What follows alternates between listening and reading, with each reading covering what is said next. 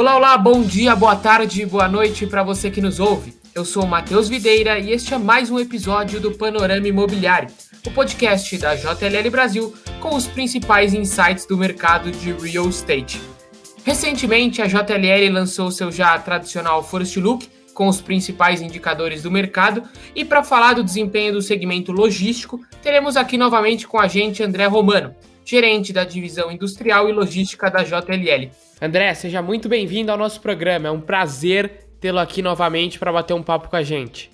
Obrigado pelo convite mais uma vez aí, Matheus. É um prazer aí falar para a JLL. André, então já vou começar com a primeira pergunta aqui. A gente analisa os dados e eu vou ser claro e direto na pergunta. O mercado logístico, o segmento logístico não vai parar mais de crescer? É, tem margem para continuar crescendo nesse ritmo acelerado que a gente vem acompanhando trimestre após trimestre, com quedas na vacâncias e grandes ocupações? Tem, tem sim. Pela nossa perspectiva, é, o mercado, sobretudo o estado de São Paulo, está num movimento de crescimento acelerado, que a gente chama, né?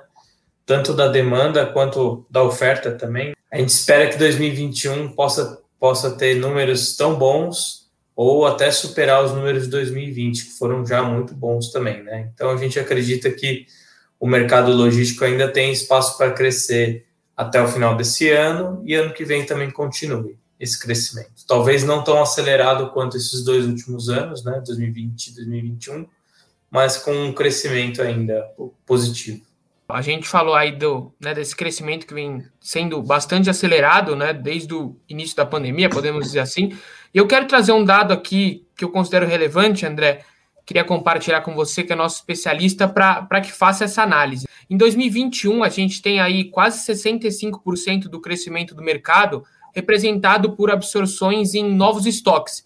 E a previsão é que neste ano o volume de novos estoques seja o maior dos últimos cinco anos. O que, que isso quer dizer? O que, que isso indica? O que, que você pode trazer aí de análise para a gente em relação a esse dado? É, a absorção de, de novo estoque, né, a absorção logo no lançamento, é um indício desse período aí de crescimento acelerado da demanda, né? Então, no momento em que a demanda está crescendo e a oferta não está conseguindo acompanhar essa demanda, as empresas vão negociando o que está em construção e aí quando essas empresas é, lançam, né, os empreendimentos já tem uma parte locada já. Então, é um resultado da, desse momento aí de uma, de uma expansão rápida né, do mercado. Isso cresceu, né? Se a gente for ver, ano passado foi cerca de 30% do estoque que foi é, locado já no lançamento, né? Já lançou com uma parte locada. E esse ano aí tem mais de 60% do que foi lançado já foi é, pré-locado, né? Como a gente costuma dizer. E é um reflexo disso, de um momento em que a, a, a demanda está superando a oferta existente. Isso quer dizer também, então, assim, digamos, para né, deixar mais claro, que a probabilidade dos galpões nesse momento que a gente está vivendo, dos galpões estão sendo lançados, deles ficarem vazios por assim determinado tempo, é cada vez menor, certo? Sim, sim, sobretudo nas regiões mais é, procuradas, né? No que a gente fala do, do primeiro eixo da, da Grande São Paulo, o primeiro, o primeiro entorno da Rio de Janeiro, de BH, das grandes capitais, né, Recife. É, esse primeiro entorno aí já está bem disputado e a gente acredita que quanto mais esse tempo passar, realmente vai ficar mais difícil das empresas acharem o que eles querem, né? E no preço que eles querem. Então, assim, quem deixar passar essa, essa janela de oportunidade ou vai pagar mais caro ou não vai achar o que quer para agora, né? Vai ter que esperar um pouquinho para achar o que ele quer ou fazer uma construção sob medida eventualmente. Agora eu quero, André, abordar com você algo mais voltado para os bastidores, né? Você que atua na relação com os proprietários, com os ocupantes, que vive diariamente essa rotina, queria que você falasse aí para quem está nos ouvindo como que o mercado, de maneira geral, tem visto esse crescimento exponencial do setor logístico. Tem atraído novos investidores, muitas empresas têm aproveitado para surfar essa onda, digamos, né, aproveitar esse desenvolvimento. Como que tem sido esses, esses movimentos e essas análises do mercado, dos proprietários e dos ocupantes? Bom, vamos lá. A gente teve, acho que, três ondas aí da, dos investimentos né, em, projetos logísticos de alto padrão no Brasil, né? Condomínios de galpões e etc. Você tem os construtores das antigas, assim, né, que eu posso dizer, que, enfim, o pessoal do Brasil que começou a construir galpão, condomínios de galpões na década de 90, né, 2000, e, bom, gente muito tradicional no setor. A gente teve a chegada dos players é, globais, né, que foi aí já em, na, mais para perto de 2008, 2010, 2012, e esse último ciclo aí de, de investimentos, é, os bancos de, os bancos, né, os bancos de investimento, os fundos de investimento que é, no Brasil é, cresceu muito, né, nos últimos tempos, eles eram basicamente de é, shoppings, é, lajes corporativas, né, e como como o mercado industrial acabou sendo nesses últimos tempos a a bola da vez, a gente viu a migração de muito fluxo de investimento para esses é, tipos de imóveis. Né? Então, muito fundo de investimento começou a comprar galpão. Né? Então, esses são os novos investidores, vamos dizer assim. Né? Vamos aproveitar agora é, para a gente pegar dois pontos que estão em bastante destaque, tentar conectá-los aqui, é, e o André vai, vai fazer essa análise para a gente. Um é o Last Mile, e o outro é o e-commerce, que o André, por sinal, é um dos nossos principais porta-vozes está é, tá direto aparecendo na imprensa, em grandes veículos, para falar do segmento logístico. E o e-commerce é um tema que o André já está cansado e calejado de falar, porque vem crescendo muito, principalmente aí por conta da pandemia. Então, André, vamos lá. A gente vê muitos galpões logísticos é, no caminho, né? Quando a gente está viajando mais para o interior, falando de São Paulo, né? Onde está localizada a sede da JLL, é, um pouco mais afastados dos centros mas a expansão do e-commerce alavancou a tal da guerra pela entrega, né? Digamos assim, entre aspas. Está cada vez mais próximo, ou melhor, como está o estágio das empresas utilizando talvez espaços menores, mais centralizados, tentando impulsionar uma entrega mais rápida? É, como está funcionando esse, esse movimento? Explica para gente. Bom, é, é tudo parte de uma cadeia, né, Matheus? Você tem para fazer a entrega no pequeno centro logístico, né, no centro, no centro urbano, você tem que ter o seu galpão, o seu centro de distribuição maior consolidado, né? Então, não adianta só você ter o centro, o centro logístico urbano dentro da, das grandes cidades, né?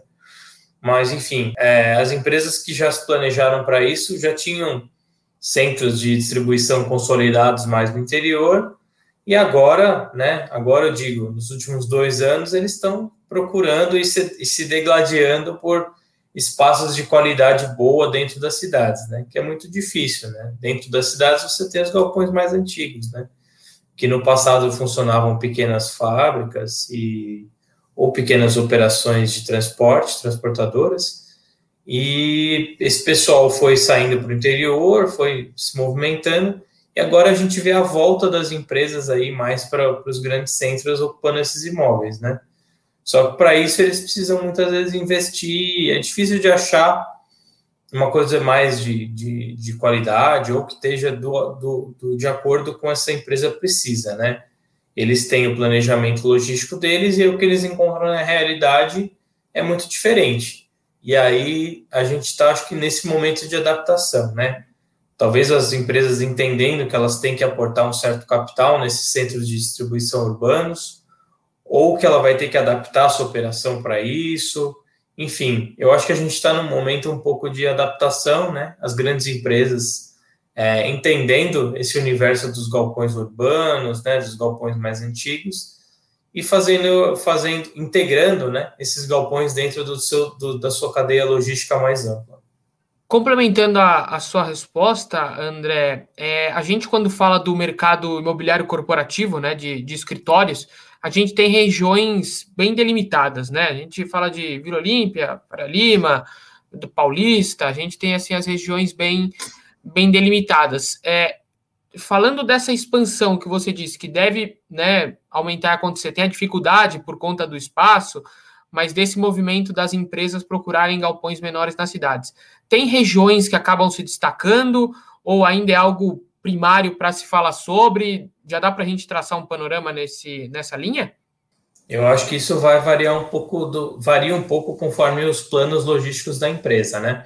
Se ela tem um centro de distribuição maior na zona norte, né, ou a norte da, da capital, no caso de São Paulo, é, eles vão procurar os galpões menores próximos à zona norte, né? Não, não tão não tão longe da capital, mas na, no mesmo eixo, vamos dizer assim. É, se a empresa já tem um galpão maior na Zona Oeste, vai procurar alguma coisa mais urbana também na Zona Oeste. É, na verdade, São Paulo tem as, nas, você vai ter oportunidade de, desse tipo de, de locação nas quatro zonas, né? E até um pouco no centro, né? Assim, se o pessoal quer quer, quer ter alguma operação no centro, ele vai para o primeiro entorno ali, que foi o primeiro entorno industrial de São Paulo, né? Que foi o Braz, o o Paris, essa região toda aí. Mas você tem, na verdade, em todas as regiões de São Paulo, é, espaço para esse tipo de imóvel. Na Zona Oeste, eu posso citar a região da Barra Funda, Vila Leopoldina, Jaguaré, que são tradicionalmente industriais, né? E, e, esse, e essas empresas aí que estão fazendo o last mile estão se aproveitando desses imóveis para utilizar nessas regiões. Mais a leste a gente tem Belenzinho, Paris, Bom Retiro. Mais a norte a gente vai ter Casa Verde, é, Freguesia do Ó, Piquiri, Pirituba. E mais a sul a gente tem Jurubatuba, Santo Amaro, enfim, tem, tem, tem muito espaço na cidade, né? Na verdade, é o que está margeando, é o que está nas margens da marginal, né? Vamos dizer assim tanto de um lado quanto, quanto de outro. Então, você tem, no caso de São Paulo, você tem, você tem espaço para crescimento no entorno das marginais. É, bom, no, no, Rio de Janeiro, por exemplo, você tem espaço de crescimento ali na região do Recreio dos Bandeirantes, Jacarepaguá, se a gente for olhar a zona, zona oeste do Rio de Janeiro, é, para atender um pouco do centro do Rio e o começo da Zona Sul, você tem os bairros da Zona Norte do Rio, que também já tem, tem operações de galpões no passado.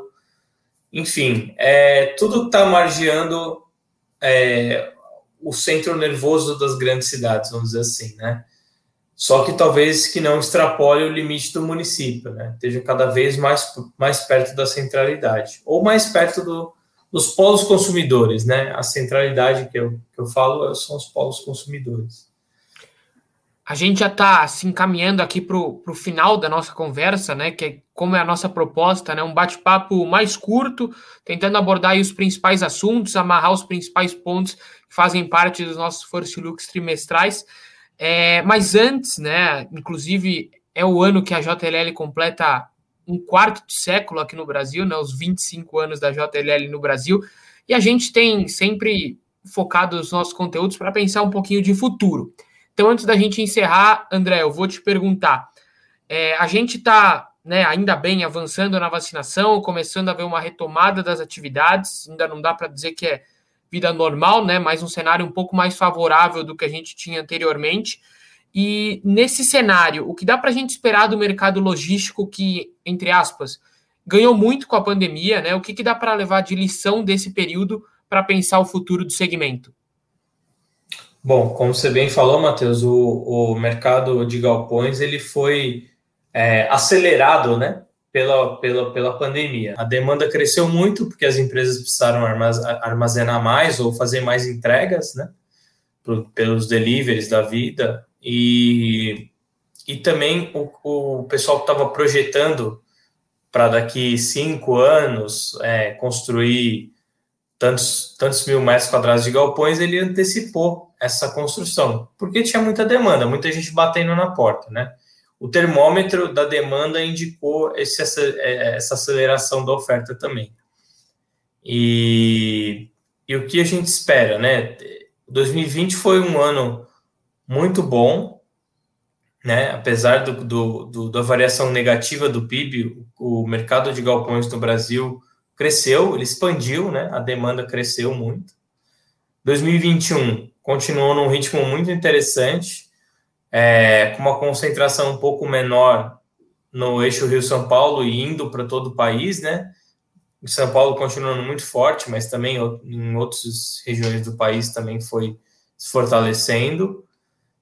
E o que a gente espera, né? Se, se, se num, num, em anos que a, a, você teve um aumento do desemprego, você teve uma situação de anormalidade, né? Da, da, da economia, da sociedade, da, da política, a gente espera que quando essa situação volte mais ao eixo, parte da, da demanda que vai estar reprimida, né? O cara que perdeu o emprego, que não está conseguindo fazer a sua comprinha é, porque tem que prover o básico, no momento que a economia como um todo melhorar, o nosso setor também vai subir. Então a gente acha que ainda tem um espaço aí, ainda tem uma demanda reprimida, né? Apesar do que já saiu, né? Do que, do que já saiu, do que foi acelerado pela pandemia. É, porque assim, o, o hábito do consumo, o, do consumo online a gente acredita que vai se manter, né? É, então, o e-commerce vai continuar com demanda mesmo quando essa situação de pandemia for regularizada. Com essa situação regularizada, o emprego voltando, a economia como um todo melhorando, a gente acha que, na verdade, a demanda vai continuar crescendo. Então, por isso que a gente vê muita gente é, investindo ainda, né, entrando né, nesse mercado, e os grandes operadores, né, as grandes empresas, os grandes inquilinos desse mercado, se preparando, fazendo uma reserva de mercado, alugando tudo aí, pra, porque eles sabem que mais para frente vai ser mais difícil.